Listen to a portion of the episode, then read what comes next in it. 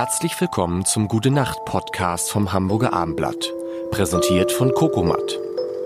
Kokomat, handgefertigte metallfreie Betten aus Naturmaterialien.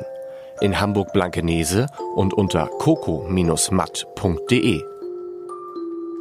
Mein, mein Name ist Lars Heider und Katja Kessler hat mich gestern ganz schön ausgetrickst, kann man sagen. Denn sie hat schon das Thema, was eigentlich ist in der, zwei, in der dritten Woche so kommen sollte, schon eingeleitet. Aber jetzt, jetzt habe ich Blut geleckt. Und jetzt müssen wir aber einmal einen Schritt noch zurück machen und dann starten wir in die Katja Kessler Design Woche. Ab nächster Woche. Das wird der Hammer, glaube ich. Du, du machst jetzt, du, also, du warst Zahnärztin, du warst Miezenbetexterin, du warst Dieter Bohlen-Biografin, du warst mehrfache Bestseller-Autorin über deine Familie, über all das haben wir gesprochen. Und dann denke ich plötzlich, die schreibt nichts mehr. Warum schreibt die nichts mehr? Und erfahre dann, mehr oder weniger zufällig, die macht jetzt so Design. Also ist so eine Mischung aus Architektin, Inneneinrichterin, Möbel, Aussucherin, Gestalterin. Du musst jetzt einmal erklären, wie diese, diese Häutung, diese erneute Häutung im Hause um, ähm. Kessler-Diekmann kam. aus, aus, aus dem Schmerz geboren. Also ähm, als Kai und ich, also mein Mann und ich zusammenkamen, da waren wir zwei. Dann haben wir ein Kind bekommen, noch eins, ein drittes, ein viertes. Meine Mutter wohnte bei uns. Also mit einmal wurden die Räumlichkeiten, in denen wir wohnten, größer. Dann sind wir in unser erstes Häuschen gezogen und als das Häuschen fertig saniert war, dachte ich, jetzt weiß ich ganz genau, wie ich es nicht machen würde.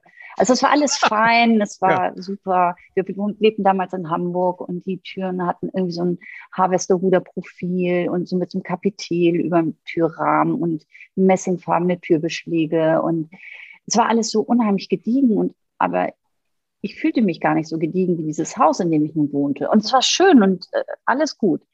Aber ich sage immer, über das Umbauen wird man ja so zwangsverschlaut. Ähm, man weiß auch, wo man am Ende die Kohle gelassen hat und was man sich eigentlich hätte sparen können, was simpler, einfacher, viel besser gewesen wäre. Und ich glaube, jeder muss, jeder hat doch mal die Erfahrung gemacht, dass er sich eine Regalwand gestellt hat und dann jeden Tag dran vorbeigeht und denkt, Gott, ist das hässlich. Was habe ich mir dabei gedacht? Und diesen Weg bin ich gegangen in Extensio. Und ähm, und dann kam so wie das nächste Umbauprojekt. Und mittlerweile habe ich ganz viele Umbauprojekte. Mm, und dann kam ein für mich wahrscheinlich wegweisender Moment.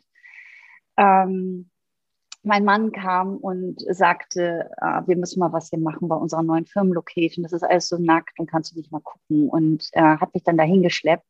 Und ich hatte das bis dato halt nur für uns und privat gemacht. Und ich ging in diese Räumlichkeiten und das war der Klassiker, ein tolle Start-up-Location, wirklich schön Backstein und, und Tonnendecke und, und so ein ähm, Design-Estrichboden und wahnsinnig nackt und hallig. Und dann habe ich an zwei Wochenenden meine Gewerke zusammengesammelt, die ich so kenne, habe ganz viel bei eBay gekauft, beim Trödler und ähm, bin dann da rein und habe das gepimpt. Und, ähm, und anschließend sind da Leute durchgegangen und haben gefragt, wer hat das gemacht? Kann ich die buchen? Und das war die, das war die Initialzündung. Und ähm, jetzt äh, stehe ich noch häufig da, wenn ich dann so etwas mache und denke, gleich kommt jemand, tippt mir auf die Schulter und sagt, Sie Scharlatan, was machen Sie hier eigentlich? Sie können das doch eigentlich gar nicht. Ja? Weil null, also das ist ja lustig, keine Architektin, keine Innenarchitektin, keine Designerin, Einfach nur. Aber ich komme jetzt wieder zu meiner These. Also manchmal ist Ahnungslosigkeit ganz schön gut. Also ich habe jetzt gerade äh, die Berliner Ulsteinhalle umgebaut mit 1000 Quadratmetern.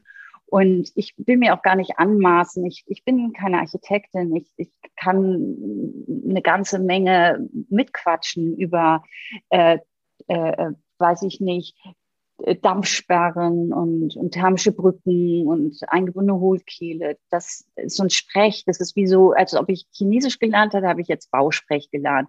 Und ich kann mit den Bauarbeitern genauso umgehen wie mit den Leuten, die Ahnung haben, den Prüfstatikern und den Tragwerksplanern. Aber das Gute ist, ich muss das ja alles gar nicht wissen, weil ich brauche ja eigentlich nur mein Bild. Ich muss immer mein Bild im Kopf behalten. Und diese Halle ist äh, siebeneinhalb Meter hoch und ähm, ein Schuhkarton. Und ich hatte die Idee, ich möchte da Überseekontainer reinstellen. Ich möchte Überseekontainer reinstellen, das darüber zonieren, weil es gibt keine Wände. Man durfte auch nicht an die Wände bohren und nicht in die Decke und, und so. Ich habe also die Überseekontainer dort reinfädeln lassen mit einem Schwerlastkran. Ich habe da einen alten Kirchenstuhl aus äh, Sachsen-Anhalt verbaut. Und darüber ist ähm, eine neue Bühne entstanden und das ist mein Storytelling. Also das war eine Bühne, da aus dieser Halle sind goldene Kamera und Herz für Kinder übertragen worden und es ist jetzt eine neue Bühne für 120 Mitarbeiter und ähm, und wüsste ich um all die technischen Probleme vorher, dann hätte ich es uns wahrscheinlich gleich getraut. Und so ist jetzt eine sehr faszinierende Location entstanden und ähm, äh, die auf jeden Fall keiner anderen Location in Berlin gleicht. Und nächste Woche starten dann offiziell die Designwochen mit Katja Kester. Wir gehen Zimmer für Zimmer, Möbelstück für Möbelstück durch und landen am Ende dann wieder im Schlafzimmer. Gute Nacht. Gute Nacht. Schlaft gut. Am besten in Naturbetten von Cocomat.